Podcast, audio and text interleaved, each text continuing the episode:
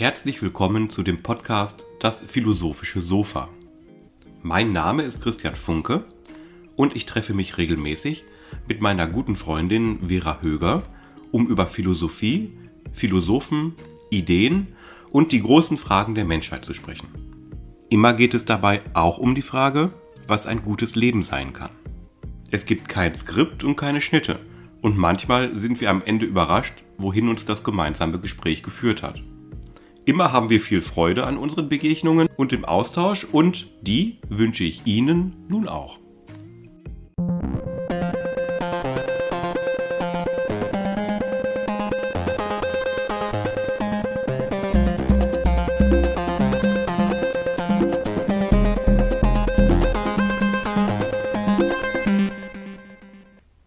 Das Thema auf dem Sofa ist diesmal Platons Buch Das Gastmahl. Darin lässt er Sokrates über die Liebe reden. Unsere Sprache hat für dieses Thema nur dieses eine Wort. Die griechische Sprache hat aber mindestens drei Wörter für Liebe. Entsprechend vielfältig reden wir dann über die mythologische Gestalt von Eros und die erotische Liebe, aber auch über die Liebe zu Ideen und zu geistigen Sachen. Und weil die Liebe und die Schönheit Realitäten sind, die ganz stark miteinander verbunden sind, bringt uns das Gespräch später dahin, über das Schöne und die Schönheit und über das Gute zu reden. Falls du eine Bemerkung hast oder auch eine Frage, nutze doch bitte die Kommentarfunktion bei YouTube. Darüber könnten wir Kontakt aufnehmen. Willkommen auf unserem philosophischen Sofa. Hallo Christian. Hallo Vera. Ja, ich freue mich, äh, dass wir heute hier wieder zusammensitzen an diesem vorerst heißesten Tag des Jahres. Das dürfen wir nämlich vielleicht mal sagen. Es ist draußen sehr, sehr warm, aber trotzdem haben wir uns getroffen, weil ich mich ganz besonders auf die Folge heute freue. Die hat sich so ein bisschen ergeben aus unserem Gespräch vom letzten Mal, wo es um philosophische Übungen ging. Und ziemlich eingangs dieses letzten Podcasts hast du etwas über das Gastmahl und die Liebe erzählt. Und so wird es heute um Platon, das Gastmahl und die Liebe gehen. Ja, ich habe mich darauf vorbereitet, dir mal so einiges dazu zu erzählen, was du vielleicht interessant finden wirst. Das hoffe ich sehr. Wo mag ich denn wohl anfangen? Wo magst du anfangen? Also ich erinnere, beim letzten Mal ging es halt darum, äh, dass in, diesem, in der Schrift von Platon, das Gastmahl, äh, es um drei, glaube ich, Positionen zu diesem Thema ging. Sechs. Sechs sogar. Sechs. Habe ich drei vollkommen unterschlagen. Ja, äh, worum geht es im Gastmahl? Was, was, was ist das für ein Setting? Äh, das, das Gastmahl ist, ähm, naja, ein, ein Fest zu Anlass eines äh, Siegers in einem Dichterwettbewerb. Also ein, den Sieg davon getragen hat der Dichter Agathon. Und zwar hat er einen Tragödienwettbewerb gewonnen. Das war ja im antiken Athen ähm, eine große Sache. Und äh, zu, zu diesem Anlass hat er nach Hause eingeladen. An dem Tag, wo er gewonnen hatte, äh, hatte Sokrates keine Zeit, beziehungsweise hat sich gedrückt, weil er ähm, nicht mit ihm reden wollte, unter all den Menschen. Da hat Agathon ihn also eingeladen, zu ihm nach Hause zu kommen. Also das, Sokrates war auch dabei. Ja, Sokrates ähm, ist dabei und fünf andere sind Redner des Gastmahls. Man muss sich so ein Gastmahl vorstellen als in der Athener Gesellschaft, in der gehobenen Gesellschaft typische Veranstaltung für äh, angehende angesehene Männer. Und, und zwar trifft man sich zunächst, um miteinander zu essen. Man, man liegt meist. Ähm, und dabei gibt es Flötenspiel wie, während des Essens. Und dann, nachdem das Essen abgeräumt wurde, wird Wein serviert und die Flötenspieler ziehen sich dann meist zurück, sodass die Herren sich auf ein Thema, das sie vorher ausbaldowert haben, äh, einigen, also nachdem sie sich geeinigt haben, können sie dann über das Thema sprechen.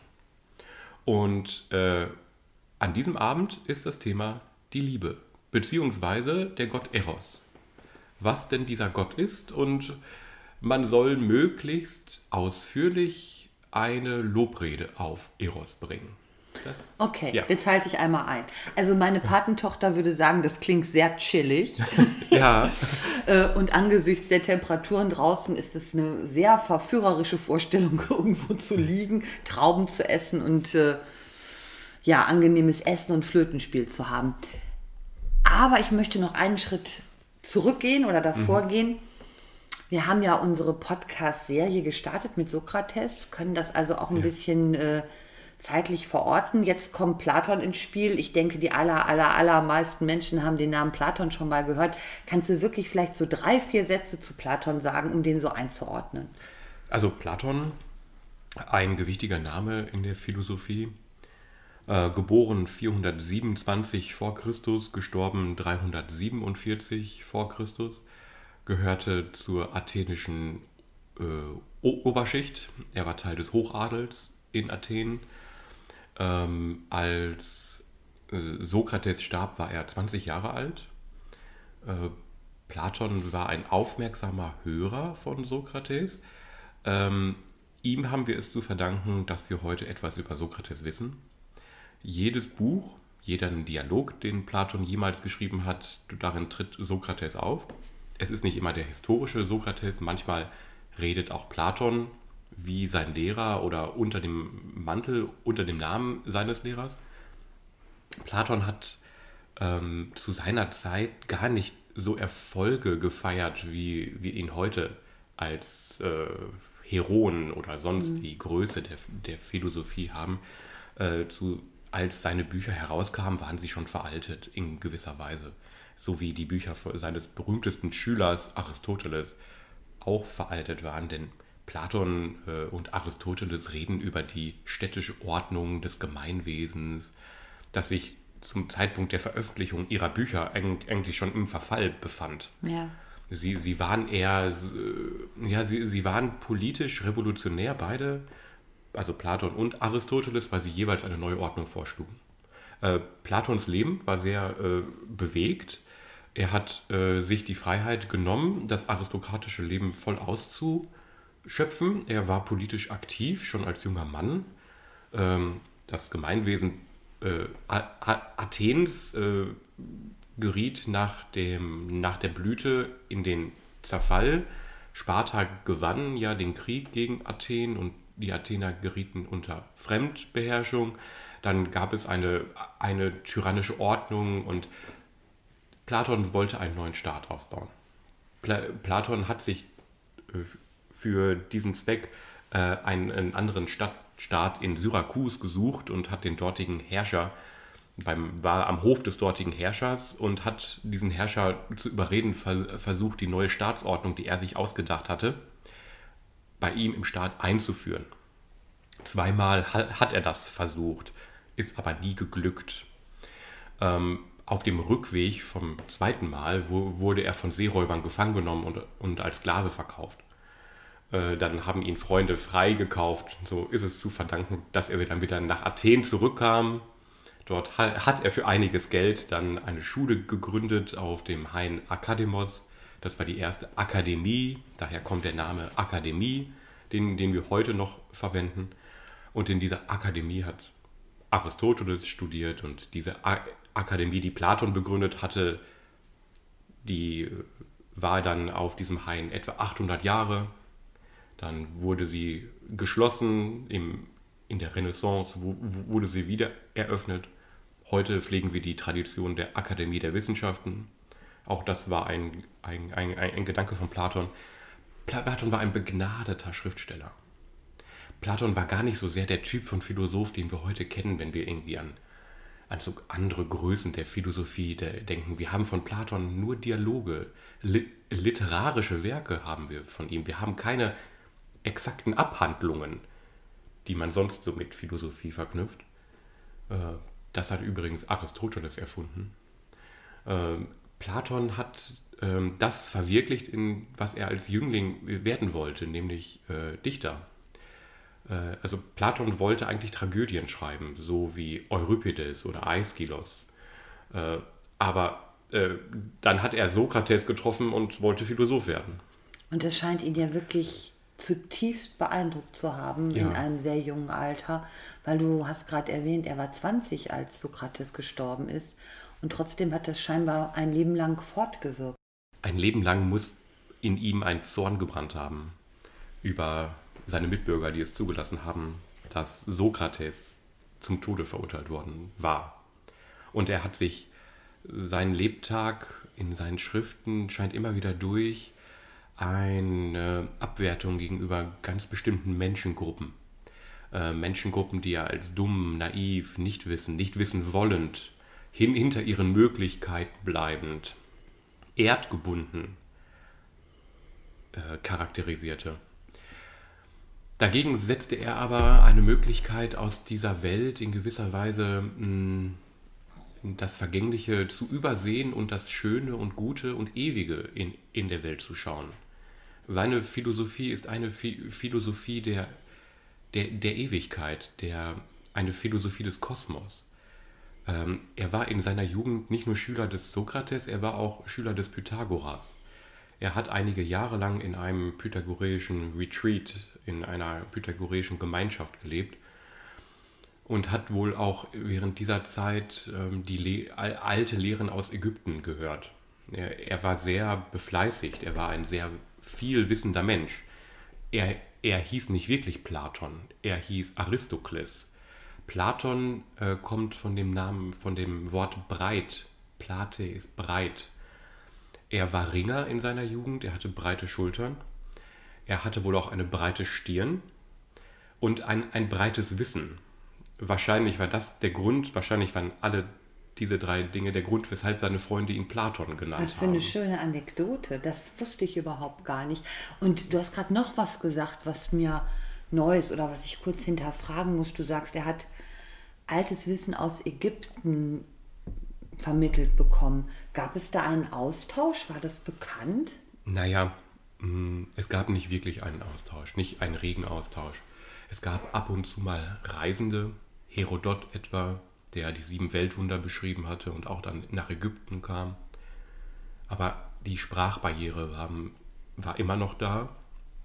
Ähm, es gab keine regen Übersetzungen, aber man muss sich eben denken, Alexandria ist eine griechische Kolonie. Ja. Also am, am Nildelta äh, gibt es eine große Grie griechische Kolonie und dort wurde ja auch über Jahrhunderte Wissen im großen Stil gesammelt in der berühmten Bibliothek, die dann nach Anweisungen eines muslimischen äh, Heerführers verbrannt wurde.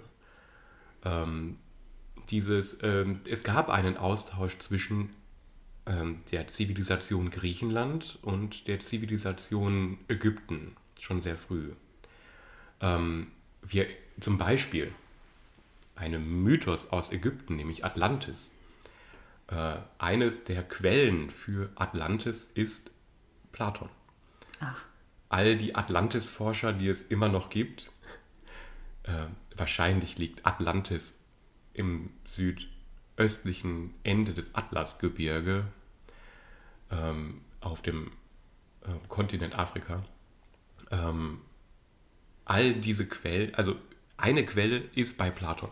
Und Platon berichtet in einem Dialog, er habe von einem Lehrer gehört, der von einem ägyptischen Priester gehört habe, das, und dann kommt die Beschreibung von Atlantis als einer Stadt mit heißen Quellen, die ringförmig aufgebaut ist und, und, und so. Also äh, Platon ist eine Quelle europäischer ich, atme gerade, also, weil Ja. ich merke, ich könnte dir jetzt, glaube ich, Stunden zuhören und wir, wir würden ähm, in immer neue Gefilde kommen, die allesamt unglaublich interessant sind. Auf jeden Fall hat sein Platon sein Leben lang äh, geschrieben und studiert. Ja. Er war ein, ein guter Lehrer. Äh, er, er hatte immer eine Gruppe um sich und man vermutet, dass er ähm, auch Mystik betrieben hatte, dass er auch spirituelle Übungen mit seinen Schülern und seinen Kollegen in der Akademie, es gab da eine richtige institutionale, institutionalisierte Lehrordnung, einen Lehrgang in der Akademie, dass man ein Geheimwissen hatte, und einen, ein Wissen für die Öffentlichkeit. Äh, Platons, Platons Dialoge sind für die Öffentlichkeit. Das sind Bü Bücher, die wurden auch damals schon teilweise publiziert. Ja. Äh, aber es gab noch in, innerhalb der platonischen Schule ähm, eine sehr an Pythagoras angelehnte Ordnung. Also man sprach über die Harmonie der Zahlen, man sprach über die Ham Harmonie des Kosmos ganz, ganz stark. Äh, Harmonie ist eine äh, pythagoreische äh, also Großtheorie über das U Universum. Pythagoreer nehmen an, dass das Universum nach einer Harmonie verläuft. Und nur ganz kurz, um das mal, um noch die Bedeutung von Platon zu, für unsere Kultur zu charakterisieren. Platon ähm, be beschreibt die Harmonie so, dass es eine, ein Anteilnehmen von Ideen und Formen an großen Ideen und Formen ist, eine, eine Art von Teil-Ganzes-Beziehung äh, mhm. des Universums und alles hingeordnet ist auf die Idee des Guten. Und diese Idee des Guten ist verkörpert äh, in einem Demiurgen, der den Kosmos eingerichtet hat. So sagte im Timaios. Es ist kein Wunder, weshalb das berühmte, äh, die berühmte Schule von Athen, wer, wer das mal kennt, in, im Arbeitszimmer des Papstes ja. in, in Rom, dass Platon dort den Timaios hält, und nach oben zeigt. Denn, denn die Christen haben ihre eigentliche Theorie der Schöpfung, die, die Theorie dessen, dass es einen Gott gibt, der ein Einrichter war, in ihren theoretischen Elementen eigentlich von Platon. Ich glaube, auch nach dem Podcast heute werden wir mit Platon nicht fertig sein. Ich merke das mhm. immer wieder. Ich habe so viel Interesse, auch auf noch viel mehr Philosophen aus den folgenden Jahrhunderten zu kommen. Und ich merke gleichzeitig, wie stark mich die Antike anzieht und wie viel es da zu wissen gibt, zu entdecken gibt. Aber heute sprechen wir über die Liebe. Über die Liebe. Die Liebe taucht in drei Büchern von Platon auf. Das eine ist Lysis. Das ist ein kurzer Dialog, wohl sehr in den Jugendjahren, der damit endet, dass Sokrates und Lysis darüber sprechen, äh, also gesprochen haben, was ist die Liebe und beide nicht genau wissen was die Liebe denn letztlich sei. Äh, das eigentliche Buch, über das wir heute sprechen, ähm, heißt Symposium oder auf Deutsch, Deutsch auch manchmal Gastmahl. Ähm, da, dazu komme ich gleich noch. Das ja. dritte und älteste, beziehungsweise, äh, nein, das jüngste mhm. der dreien, also das, was Platon im Alter geschrieben hat, ja. heißt äh, Phaedros. Äh, und der Phaedros ist ähm, eigentlich eine Auseinandersetzung mit der Frage, äh, ob es denn berechtigt sei, äh, liebenden Menschen zu vertrauen, ob man lieben, liebenden, äh, ob man mit Liebenden Freundschaft schließen sollte und ob man Liebende äh, als Ratgeber nehmen sollte, weil Liebe ja eine Form von Wahnsinn ist. Ähm, und man wahnsinnigen Menschen kauft man ja nichts ab. Mit Wahnsinnigen möchte man ja nicht befreundet sein und Wahnsinnigen, von Wahnsinnigen lässt man sich auch ungern leiten in einem ja. Rat. Und ähm, der Protagonist des Dialogs Phaedros ähm, ist ein Jüngling und flammt für die These, die ein anderer Philosoph vertreten hat und, und möchte die Meinung von so Sokrates wissen. Ähm, und Sokrates redet erst so wie Phaedros und sagt, ja, Liebe ist, ist eine Form von Wahnsinn. Aber dann besinnt er sich und sagt, du Phaedros, du hast mich doch mit deinem Entzücken für diese These doch allzu sehr verzaubert und mein Mund hat falsche Worte gesprochen. Und dann beginnt Sokrates den Spieß umzudrehen und äh, zeigt eigentlich, dass, äh, dass Liebe innerhalb unserer Seele doch eine ganz und gar äh, rationale Rolle spielen kann in der Wahl äh, dessen, was gut und schön ist. Aber zurück zum Gastmahl. Also das Gastmahl ist eigentlich eine Erzählung über eine Erzählung. Es beginnt so, dass Apollodoros auf den Straßen Athens von einer Gruppe interessierter Jünglinge angesprochen wird, ob er etwas wüsste über äh, die damalige Zeit, als Sokrates über die Liebe gesprochen hat. Und Apollodoros erinnert sich, ja, vor 15 Jahren, also vor 15 Jahren gab es da mal ein Gastmahl. Und Apollodoros kennt jemanden, der an diesem Gastmahl teilgenommen hat, nämlich Aristedemos. Und Aristidemos wurde damals von Sokrates zum Gastmahl eingeladen.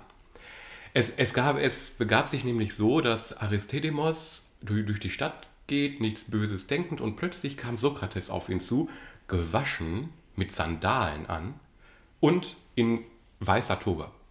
Und da musste Aristidemos einfach den Sokrates fragen, was denn heute los sei. so kennen wir ihn gar nicht. So kennen wir ihn, ihn ja gar nicht. Und da sagte Sokrates, tatsächlich sei heute ein besonderer Tag. Er würde heute zum Gastmahl von Agathon gehen und deshalb hat er sich zu diesem An Anlass auch mal gebadet. Mhm. So, er, was ist denn dort Großes? Ja, Agathon hat ja einen Tragödienwettbewerb gewonnen und hat ihn ja schon gestern gefragt, ob er denn kommen wollte, aber er hat abgelehnt und er hat darauf insistiert, dass er ja doch jetzt kommen soll. Also, und da es ja äh, um so ein hohes Thema auch wie die Liebe geht äh, und, und das Schöne, hat er sich doch bewogen, da jetzt zuzusagen und er sei auf dem Weg dahin und hat zu Aristidemos gesagt, komm doch einfach mit, es ist doch auch Sitte, dass man jemanden mitbringt. Das mhm. war ta tatsächlich Sitte. Die, die mitessen, hießen Parasiten.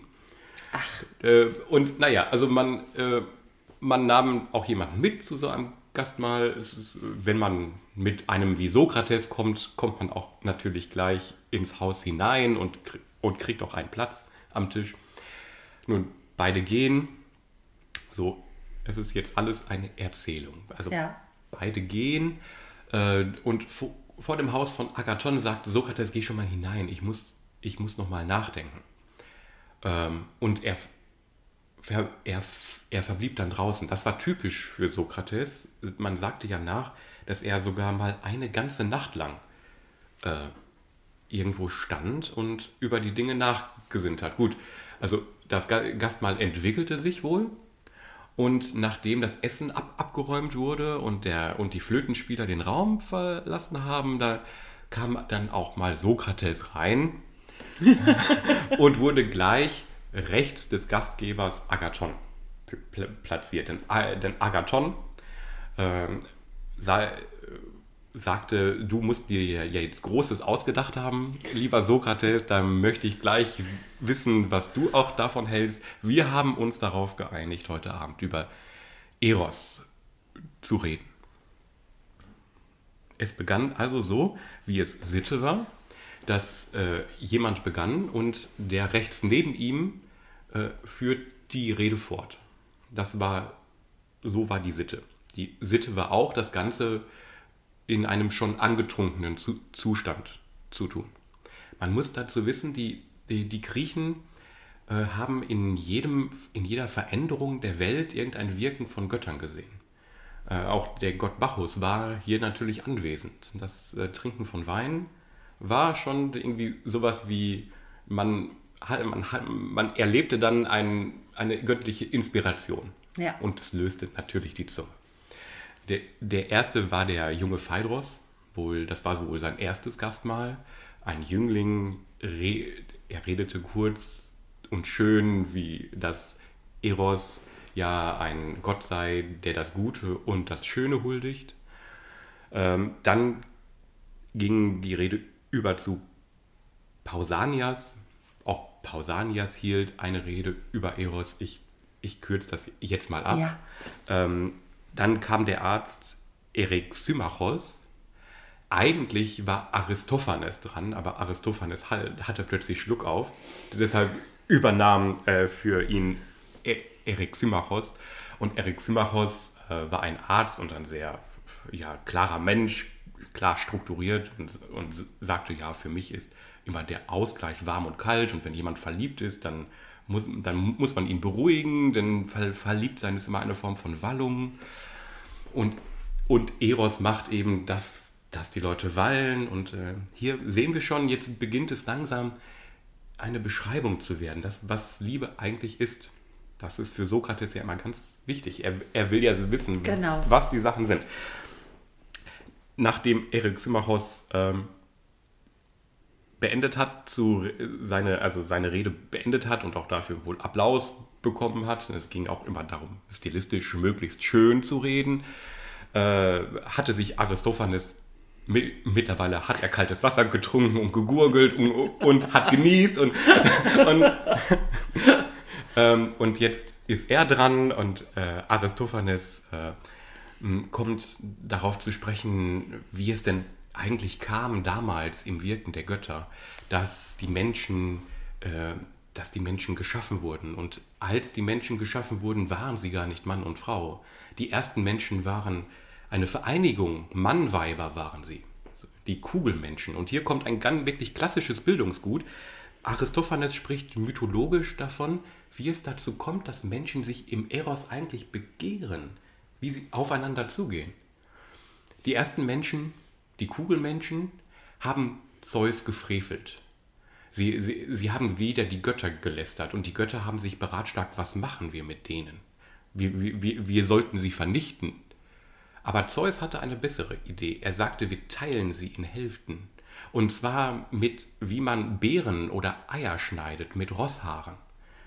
Schneiden wir, wir sie in zwei Hälften, dann können wir sie besser kontrollieren und wir haben mehr von ihnen.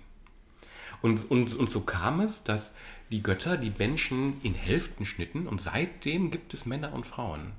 Und wenn sich ein Mann und eine Frau nun begehrend, erotisch begegnen und, und, und sie au, aufeinander zustreben, dann liegt das daran, dass ihre Seele sich daran erinnert, was das eigentliche menschliche Geschlecht früher war, dass es nämlich zusammengehörig war. Ja.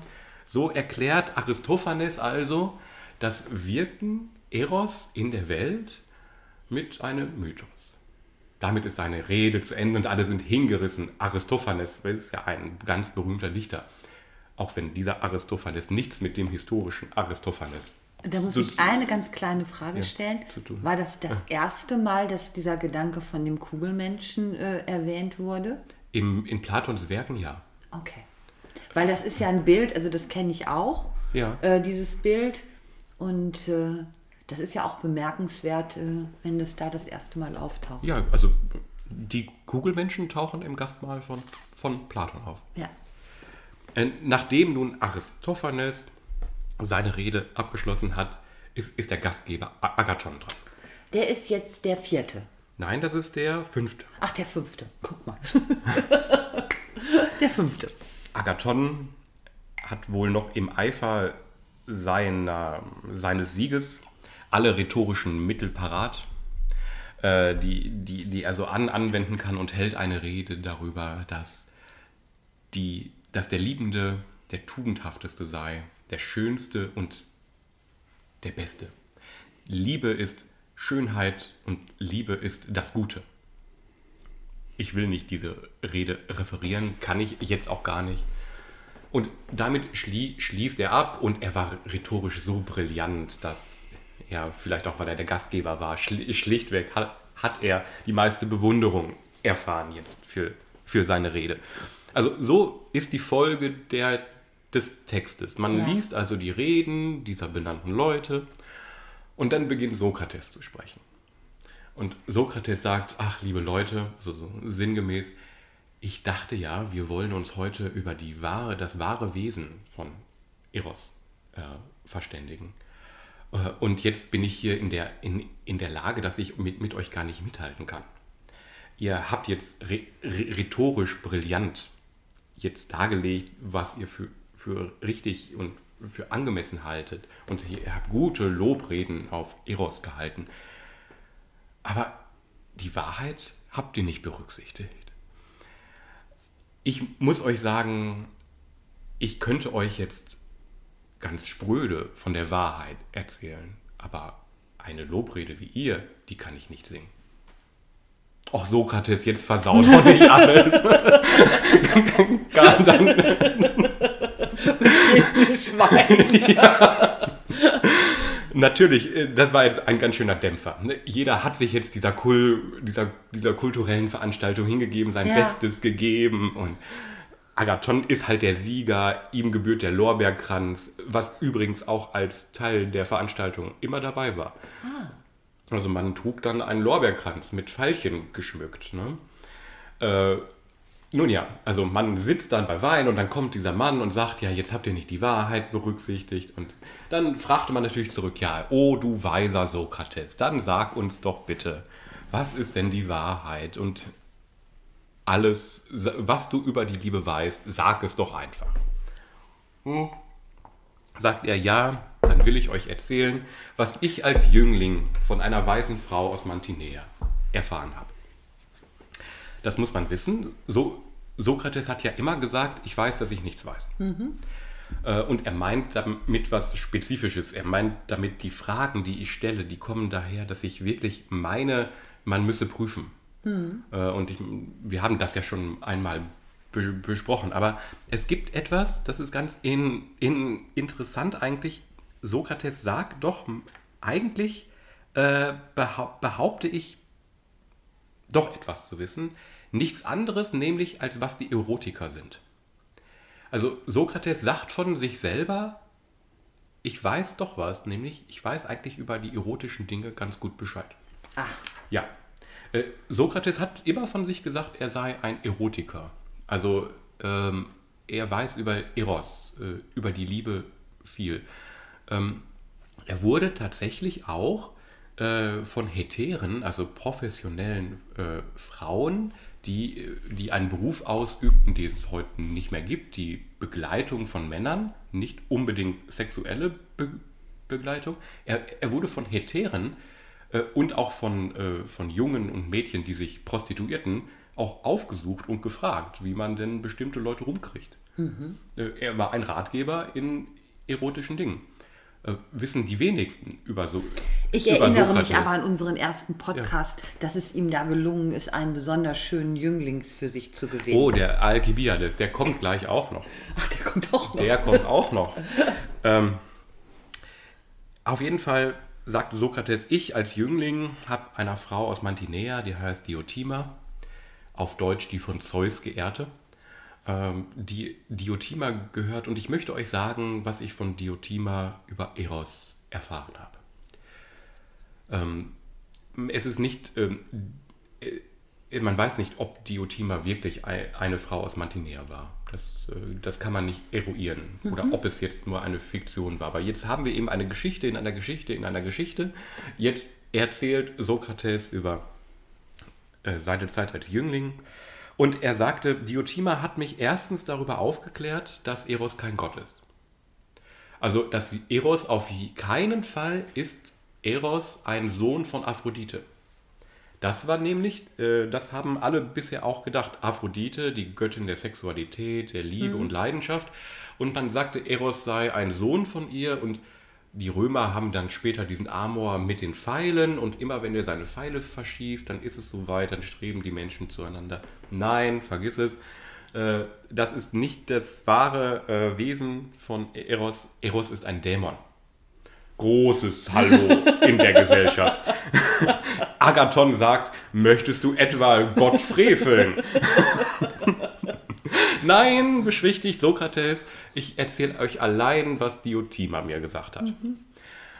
Gut, sind schon ein bisschen beruhigt. Man denke daran, Sokrates wurde auch der Gotteslästerung angeklagt. Ne? Genau wegen immer so, solcher Patzer, die er dann begangen hat. Aber es ist auch eine, natürlich eine Form von Aufklärung. Er, ja. er sagt ihm nämlich, nein, e, Eros ist ein Dämon.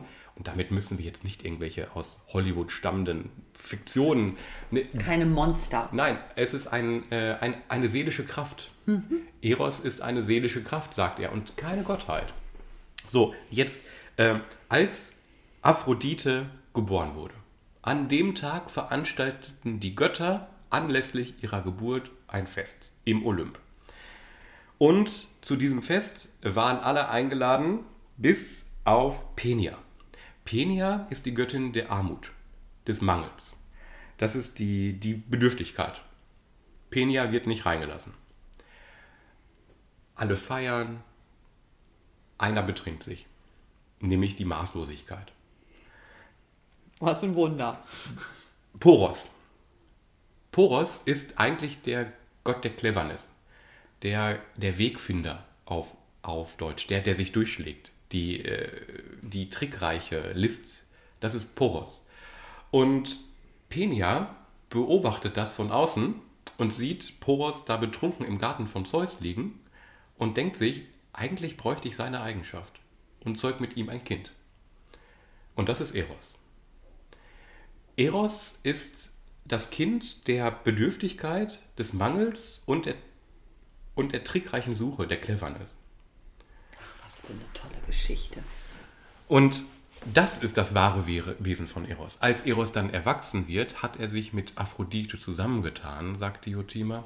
Und seitdem sind, sind sie zusammen durchs Leben gegangen, weil er auf den Tag ihres Geburtstags auch gezeugt worden ist. Haben die mhm. eine, eine, gute Freundschaft geschlossen. Ist aber nicht ihr Sohn. Ähm, was, was sagt jetzt hier Diotima eigentlich? Führt so Sokrates aus? Ähm, also das war, das war die Geschichte von Diotima. Ja. Das habe ich von Eros erfahren. So, so, sagen also alle. Dann, das ist aber neu. Äh, also müssten wir jetzt erstmal ordnen, mythologisch. Was bedeutet denn, denn das? Ja, sagt Sokrates, das bedeutet genau das Gegenteil von dem Agathon, was du sagst. Oh, sagt Agathon. Jetzt bin ich aber gespannt, Sokrates. Was ist denn genau hier das Gegenteil? Ja, du sagst, Agathon, äh, die Liebe ist das Schöne und das Gute. Aber nein, Liebe ist genau der Mangel von dem Schönen und dem Guten. Jetzt möchte ich, jetzt muss ich einmal nachfragen. Wir sprechen immer über Eros und ja. damit ist die erotische Liebe ganz klar gemeint. Nicht in, in dem starren Sinne, den wir heute haben. Ähm, also was hier gemeint ist, ist ein Streben, ein, ein Wollen, ah, okay. ein Aufsuchen. Wir, der Eros ist ein, ein, ein Wort für Liebe in der griechischen Sprache, was wir am besten mit ähm, Strebeliebe, heißer, heftiger Leidenschaft, Wollust. Sehnsucht.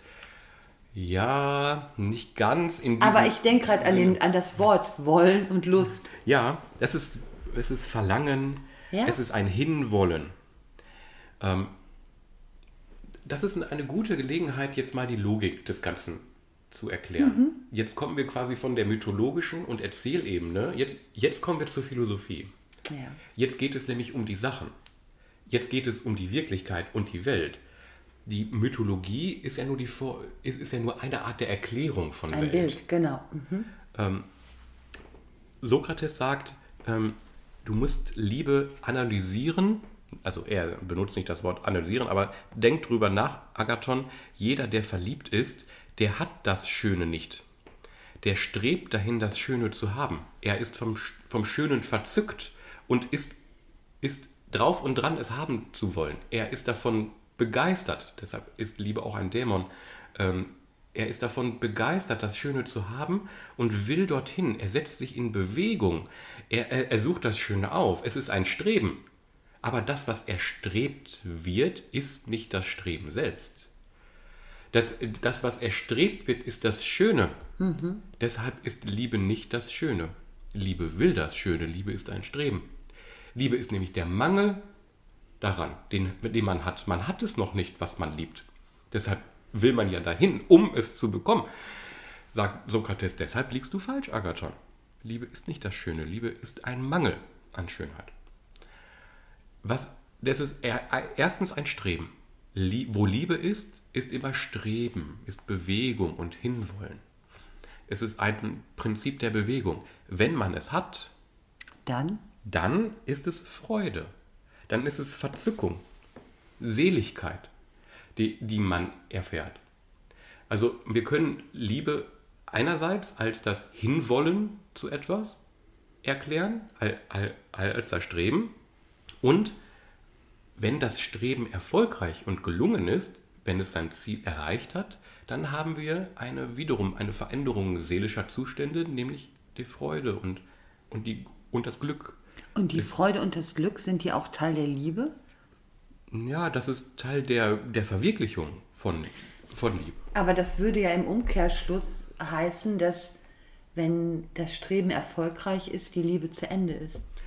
Oder durch etwas anderes äh, mhm. ersetzt wird. Das Streben hört vielleicht in seiner Intensität auf in, und geht über in, in die Glückseligkeit. Ah, okay. in die Seligkeit. Das ist sehr interessant. Ich finde das auch psychologisch. Darüber reden wir heute nicht über Psychologie, aber sehr interessant unter dem Aspekt, äh, das Thema Beziehung und Liebe anzuschauen. Aber wir reden heute über Ja. Philosophie, keine Frage. Nun, genau da kommt ähm, an diesem Punkt des Gastmahls ähm, kommt die Rede darauf, ähm, was Liebe ihrem Wesen nach eigentlich ist. Und damit führt Sokrates in gewisser Weise seine eigene Forderung an sich und andere, äh, die löst er ein und gibt das Wesen von Liebe an. Liebe ist Mangel. Liebe ist ein Streben nach etwas. Bevor ich gleich auf Teil 2 von, äh, äh, von der Weisheit von Diotima komme, nur mal kurz an diesem Punkt. Ähm, an diesem Punkt ist zu sagen, ähm, dieser, diese Analyse von Liebe ist nach wie vor noch di diskutierbar ähm, und kommt dem, dem Streben, das wir als erotisch empfinden, ja auch, äh, das, das Ja. ist es dem sehr angemessen. Ja, Wir haben heute im, im, in der deutschen Sprache eine Verarmung, wenn, wenn wir um Liebesphänomene, äh, wenn wir über Liebesphänomene reden. Wir haben ja nur dieses eine Wort. das wird mir auch gerade klar. Ähm, die, die Griechen hatten zumindest in der Zeit von Sokrates mindestens drei Wörter. Sie, sie, sie ununterschieden den Eros, die, das Erotische, äh, von der Philia, äh, e- etwa in dem Wort Philia Sophia, also in dem, der die, der die Weisheit liebt. Die Philia ist, ist eine Liebe, die will die Sachen zusammen haben, die will sie ordnen, die strebt nach, die strebt auch nach etwas. Aber die strebt nicht nach Vereinigung, wie Eros das will. Ähm, sie, sie, sie strebt eher nach Einswerden mit N oder nach Aufgehen in irgendetwas. Sie ist vielleicht auch nicht so heftig wie die erotische Liebe. Und dann gibt es als dritte Form noch die Agape. Die Agape, die äh, Römer und die werden es als Caritas übersetzen. Die Caritas ist die selbstlose Liebe. Die, die Liebe, die man hat gegenüber Kindern. Die Liebe, die man auch gegenüber Mitbürgern hat. Die Liebe, die man vielleicht zur ganzen Na Natur haben kann. Die christliche Metaphysik wird später die Agape als die Liebe Gottes darstellen, die über den ganzen Planeten geht. Ähm, aber das sind mindestens drei Bedeutungen von Liebe, die es im Griechischen zu dieser Zeit gibt. Man könnte noch die pragmatische Liebe und die Freundschaftsliebe, die Pragma und die Storge hin, hin, hin, hinzunehmen. Also die griechische Sprache ist schon viel differenzierter, wenn es um Liebesphänomene geht. Wir, wir müssen uns immer damit begnügen, dass wir ein Wort haben für ganz viele Phänomene und müssen deshalb viel mit anderen Wörtern an Un Unterscheidung treffen Ich verstehe. um, um das Phän Phänomen herauszuarbeiten. Also wir haben die Sehnsucht, ähm, da, da zeigt sich, dass das Lieben in der Sehnsucht und das Lieben zeigt sich, in, wenn, wenn es erfüllt ist, in der Freude, es zu haben. Das ist jetzt die subjektive Seite an der Liebe. Aber was ist denn das Objektive? Was ist denn das, worauf hin gestrebt wird? Woraufhin man will, wohin man gehen will? Das ist die Schönheit. Das ist das Schöne. Das hat Diotima, und jetzt kommt Teil 2 von Diotimas Weisheit, das, er, das hat Diotima ihm auch erklärt, dass nämlich ähm, man, wenn man liebt, immer mehr darin er, erfährt, was denn Schönheit ist. Es beginnt in der Jugend oft, dass man schönen Körpern nachschaut. Die schönen Körper sind erfahrungsmäßig das Erste, wo man liebt und wo man die Schönheit er, erfährt. Und je mehr man sich dem öffnet, der erotischen Liebe im Sinne von sexueller Liebe, im, im Sinne von körperlicher Lie Liebe, von Küssen und, und, und Umarmung und körperlichem Kontakt und, und Vereinigung, desto mehr erkennt man, was denn für Attribute sind an schönen Körpern, die das Schöne machen. Je, je mehr man eingeübt ist in der, in der Schönheit äh, bei Körpern, desto mehr kann man das Schöne in, un, unter den Menschen er, erkennen. In, man, man weiß in, nach einiger Zeit, wenn man die Reife erlangt hat, was ist ein schöner Mensch, was ist kein schöner Mensch. Schönheit ähm, war für die Anfänge unserer Kultur immer ein Geschenk der Götter. Ähm, es gibt eine, eine sehr in, in interessante äh, Geschichte über eine, über eine Pro Prostituierte, äh, die seit ihres Lebens berühmten Bildhauern ähm, das Vorbild war für Götterstatuen. So wohl geformt war sie in, in ihrer Schönheit. Und eines Tages wurde sie der Gotteslästerei beschuldigt. Und ihr Anwalt hat sie vorgeführt vor Gericht und ihre Brust entblößt. Und damit war sie freigesprochen. Denn jemand, der so schön ist, der, der ist kein Gottesfrevler, der ist so begnadet. Der, der, der kann gar nicht den Göttern lästern, weil er ein, ein, ein Geschenk der Götter ist. Und ähm, wenn man die Griechen verstehen will, muss man manchmal die Logik der normalen, des normalen Denkens ein bisschen umdrehen. Ich möchte das mal erklären. Ja. Ähm, für den Griechen ist nicht der Mensch schön, sondern die Schönheit zeigt sich in dem Menschen. Ja, das ist so ein bisschen so, als würde ich sagen, logisch, ähm, das Grüne in der Welt zeigt sich in dem Baum. Mhm nicht der Baum ist ich grün, sondern sofort. das Grüne ist der Baum. Ich verstehe das und sofort. Die Schönheit zeigt sich in den Körpern. Mhm. Und manchmal ist es ein, der Körper an solches ist eigentlich Materie. Das, mhm. Platon hat eine ganze Theorie mit Aristoteles zusammen entwickelt, ähm, äh, was es bedeutet, dass man Form und Materie voneinander trennt. Und das Fleisch ist eigentlich nur Formprint. Das ist nur Materie, das wird geformt. Das Fleisch ist auch das Vergängliche wenn man philosophieren will, soll man nicht auf das Fleisch, nicht auf die Materie gucken. Man soll auf die Form, die Formung, die Prinzipien gucken. Also schöne Menschen sind nach einem Prinzip geformt. Ja. Dieses, diese, dieses Verhältnis von Materie und Form interessiert uns jetzt insofern, als Diotima sagt, man erkennt an den einzelnen Dingen langsam, was das Schöne ist. Unter den leiblichen Dingen. Mhm. Ja, man hat einen Sinn für Schönheit. Und damit, sagt sie, ist Bahn gebrochen zu einem Aufstieg hin zur Schönheit selbst. Langsam über die Zeit kommt man dann über die Leiber hinaus und erkennt auch im Charakter die Schönheit. Wenn man sich lang genug mit den Leibern beschäftigt hat, dann erkennt man auch das Innerliche, die, das, was eigentlich den Leib antreibt dann kann man dann sagen, du bist schön, du bist weniger schön. Für den Griechen war ganz klar, die Selbstbeherrschten, die sind charakterlich schön. Die Klugen sind charakterlich schön. Die Tapferen, die, sind, die die Tugend haben, die sind charakterlich schön. Stell dir vor, du hast jemanden, der, ähm, der, der kann wählen, wenn er lügt, hat er große Vor Vorteile davon, äh, gelogen zu haben. Wenn er die Wahrheit sagt, hat er keine Vorteile. Er überlegt also, soll ich lügen? Ja, dann habe ich die und die Vorteile. Und, und der überlegt und kommt zum Schluss, nein, ich lüge lieber nicht, denn sonst werden die Menschen mir irgendwie nachsagen. Da, da, da.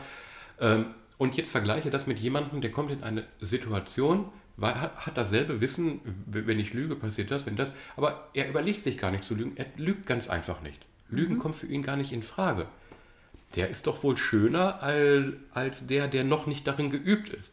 Und der so takt, auf die attackiert, ja. sondern in dem anderen zeigt sich etwas. In dem, und das, was sich dort zeigt, ist für die Griechen zu dieser Zeit ein Ideal des guten Menschen. Das ist nämlich, das heißt Kalogagatia, das Schöne und das Gute.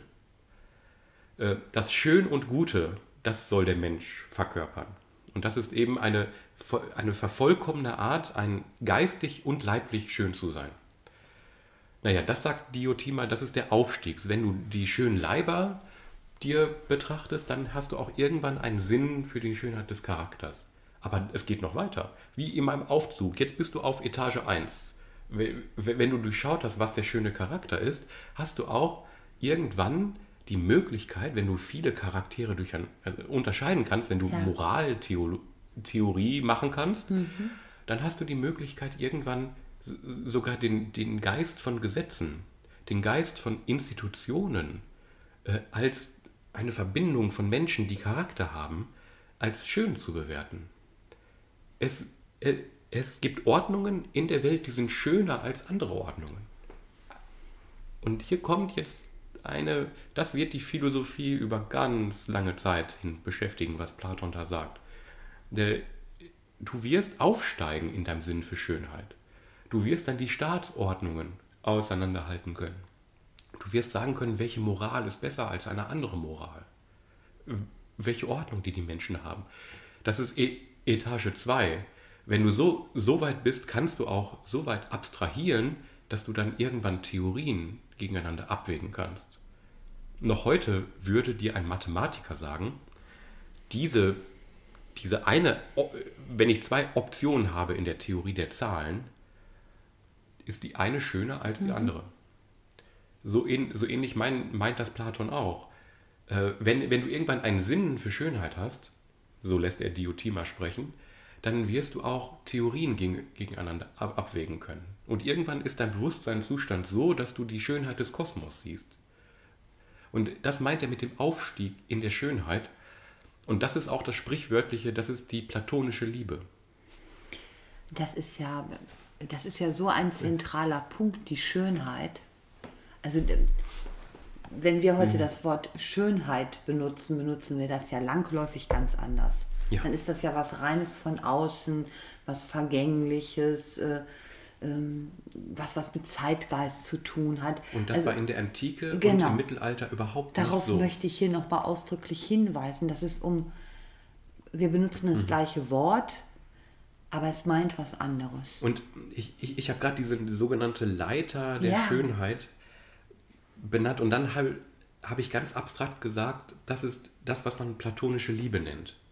Wir, wir, wir haben heute nur noch die, wie, wie wir von stoischer Ruhe sprechen, ja. sprechen wir von platonischer Liebe. Und dann meinen wir eigentlich eine Beziehung zwischen Menschen, wo es keinen Sex gibt. Mhm. Oder, irgendwie sowas. Ja, Aber, platonische Freundschaften. Ja, genau, die genau. platonischen genau. Freundschaften. Gemeint ist hier, dass man vom Eros der sich auf Körper bezieht, hingeht zu einem Eros, der sich auf Charaktere bezieht. Dann hat man eine Liebe, die sich dann auf Theorien bezieht, eine Liebe, die sich auf den Kosmos bezieht. Man, man steigt in gewisser Weise auf, man wird, man wird ein vollkommenerer Mensch, wenn man nicht nur das Leibliche und Vergängliche liebt, wenn man darüber hinaus auch dann irgendwann Liebe entwickelt für Theorien, für Geistiges, für, für, für den Kosmos, für die Schöpfung. Was ich daran besonders äh, attraktiv für mich finde, ist, dass keine der Stufen negiert wird. Also es gibt jetzt nicht so eine Haltung so, ach, wer die Körper liebt, ist nichts wert. Nein, das ist wunderbar. Also zu erkennen, die Schönheit in Körpern ist etwas Wertvolles und Gutes. Und man kann sich darüber hinaus entwickeln. Das ist ja oft so, dass man dann sagt, ja, das zählt ja alles nicht, die äußere. Doch, die äußere Schönheit zählt sehr wohl. Und die darf man auch sehr gerne zur Kenntnis nehmen und die einordnen können, aber sich darüber hinaus entwickeln. Und jetzt dramaturgisch in diesem Moment klopft es an der Tür. Die Sklaven machen auf und man hört nur Taraba, Gesänge und wer kommt in den Raum? Alkibiades völlig betrunken. auch mit einem Kranz auf dem Kopf dabei, ein Flötenspieler oder eine Flötenspielerin, ich, wahrscheinlich war es eine Frau, und, ein, und einige Trinkgenossen. Und er kommt dann da rein und sagt, Männer, ich habe gehört, ihr unterhaltet euch hier. er kennt dann seinen Sokrates, der da sitzt und kommt ins Reden. Und was er jetzt sagt, gehört zu acht. Es ist eigentlich eine fantastische Geschichte. Und wir dürfen jetzt Diotima nicht, nicht vergessen. Nein, es, tue ich nicht. Platon ist ein so brillanter Schriftsteller. Ich empfehle jeden, kauft euch diese Bücher von Platon und lest es einfach immer wieder. Mit jedem Mal seht ihr was Neues. Wir verlinken es auch unter dem Podcast wieder, das eine oder andere, ja? Äh, klar. Also, also. Alkibiades. Äh, ein sehr umtriebiger Mensch, ein in diesem äh, wenn er reinkommt, ist er vielleicht 21 oder 22, aber schon dekoriert. Äh, also schon mit militärischen Erfolgen. Ähm, und ein wirklich schöner Mann. Also das sagt nicht nur Sokrates, das sagen alle anderen, da, darin ist man sich einig. Algebiades ist einfach von den Göttern beschenkt worden. Äh, an, an, ein, an einer anderen Stelle im Werk von Platon kommt noch so einer, der, der heißt Kramides. Da sagt auch Sokrates, ja, ich habe, äh, erst war ich skeptisch, äh, zwar sagen alle, die drehen sich nach Kramides um, aber dann habe ich ihn gesehen und der Wind hob einmal sein Gewand hoch und dann war ich auch hin und weg. der war auch, ähm, Heute wäre es schon fast Sexismus. ja, ja, ja. Und äh, viele Platon-Übersetzungen sind auch so, ähm, so, wie, wie, so prüde. Die, die sagen dann, ich, ich habe ihn in das Gewand geguckt. So als ob man ihm sagt, nein, er hat unter sein Gewand geguckt. Auf jeden Fall ähm, kommt Alkibiades in den Raum, entdeckt Sokrates und wird eifersüchtig, weil Sokrates neben Agathon liegt. Ähm, Agathon hat übrigens eine erotische Beziehung mit Pausanias, auch einem der Gäste, aber Alkibiades ist bekanntermaßen, man, man weiß das, in Sokrates verliebt. Und ähm, er kommt rein und sagt, ja, also wie ich sehe, seid ihr kaum betrunken. Äh, ist es nicht üblich bei uns, äh, bei Gastmählern zu trinken, warum trinkt ihr nicht? Und ist es nicht, nicht üblich, dass der, der am meisten getrunken hat, auch jetzt reden soll? Ja, wahrlich, du sagst richtig, Alkibiades, so fang doch an. Wir haben uns darauf geeinigt, heute über den Eros zu sprechen. Was hast du denn dazu zu sagen? Wenn so ein Mann von, von Status wie äh, Alkibiades in den Raum kommt, schickt man den nicht nach Hause. Der bleibt natürlich da, der kriegt ein Sofa angeboten und fängt also an, an zu reden. Ich möchte euch heute über meinen Sokrates erzählen. so fängt er seinen Lobpreis über, über Eros an. Sokrates, das kann man nicht anders sagen, guckt Sokrates an, sie sieht ja aus wie einer aus den Geschichten von der Begleiter von Bacchus. Einer der Silenen. Einer, der eigentlich obenrum so eine Rumpfnase hat und Stieraugen und, und eigentlich ein, äh, einem Ziegenbock gleicht. Wir hatten da schon drüber gesprochen, Ja, also genau. optisch ist er kein Geschenk der Götter. Genau, also leib, leib, leiblich kann man sich in, so in Sokrates nun mal nicht verlieben. Da gibt es viel schönere. Alge, Algebiades zum Beispiel. Ja. Oder die, mit denen Algebiades auch erotische Beziehungen führt. Aber, sagt er, ihr glaubt nicht, ich habe so lange versucht, so Sokrates zu lieben.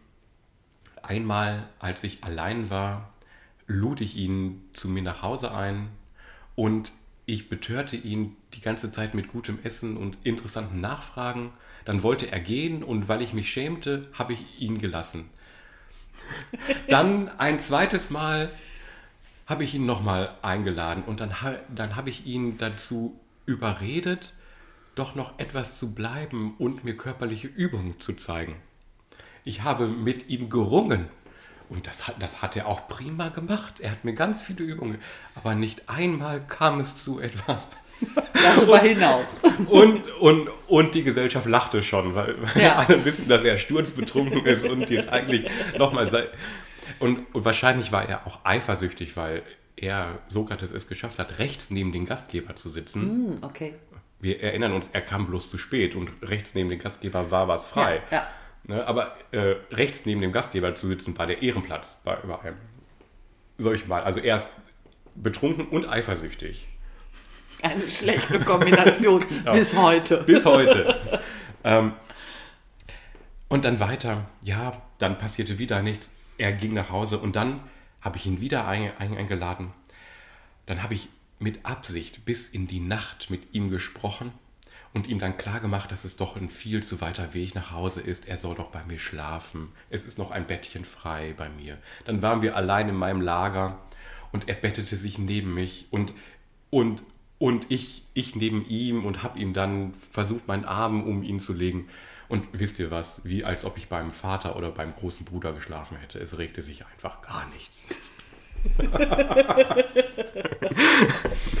Und dann murmelt Sokrates irgendwas wie, ja, wahrlich, dass äh, du wirst mich niemals rumkriegen und, und so.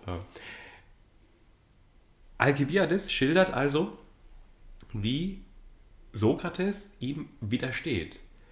Aber Alkibiades sagt, seitdem bin ich dermaßen verliebt in diesen Mann. Ich, ich habe mich nämlich in seine Standhaftigkeit verliebt.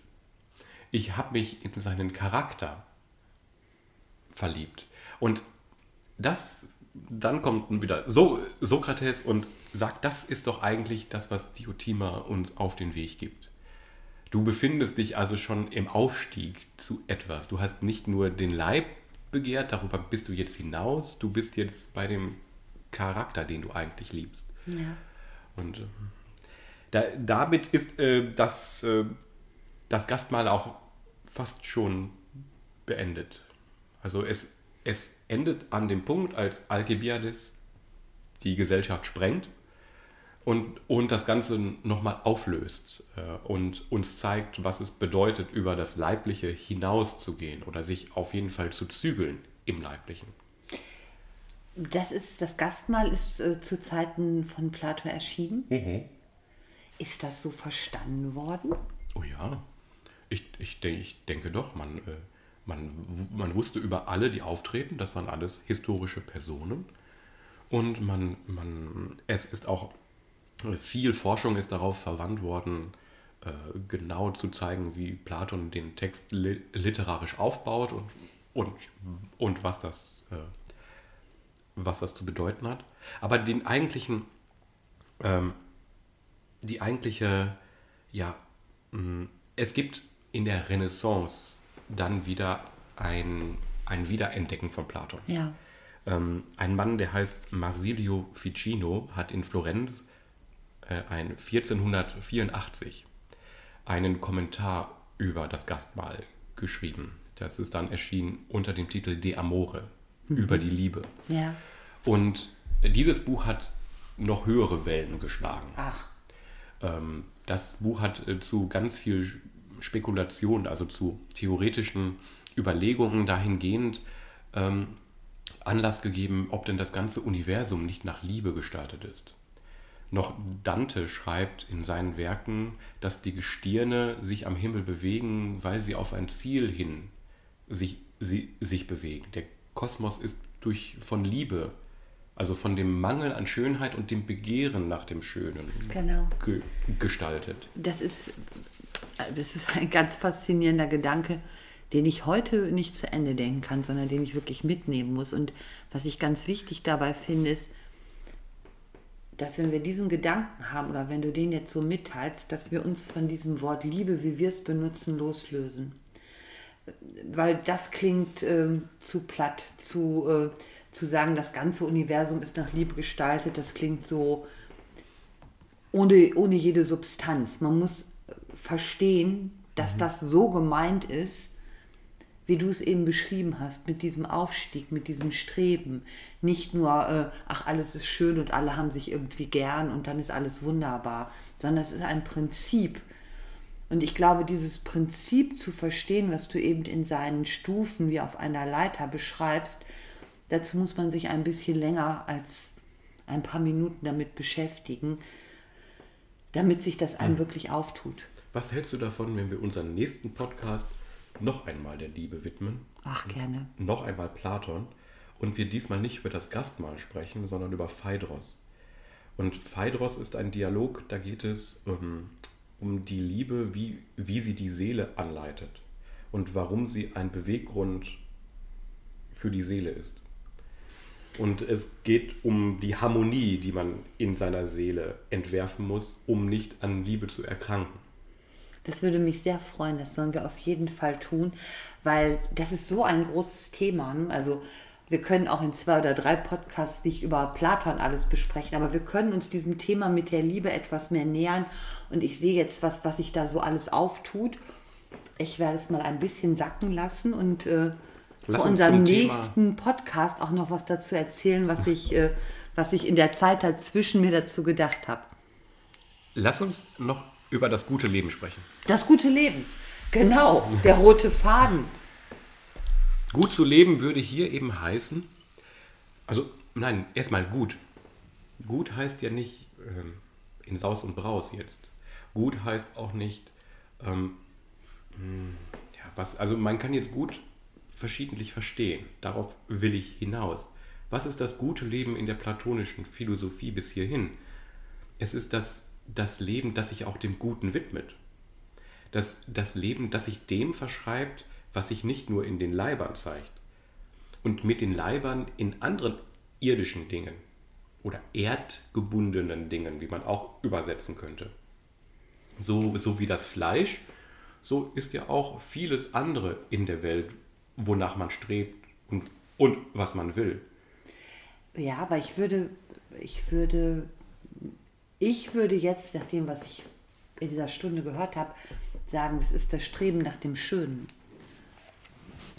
Und zwar nicht nach dem Schönen in, in Form von, also wenn wir es mal in unsere heutige Zeit äh, transportieren, von bloßem Konsum oder sonst was, sondern das Schöne als Prinzip, als etwas den Dingen im weitesten Sinne in, innewohnendes, einem, ja, mhm. einem Prinzip. Das würde ich äh, sagen, habe ich heute mitgenommen, ist ein gutes Leben und sich darin immer weiter zu entwickeln. Der Christian nickt. Das heißt Platonische ganz, Weisheit. Ganz, ganz falsch, ganz falsch liege ich nicht.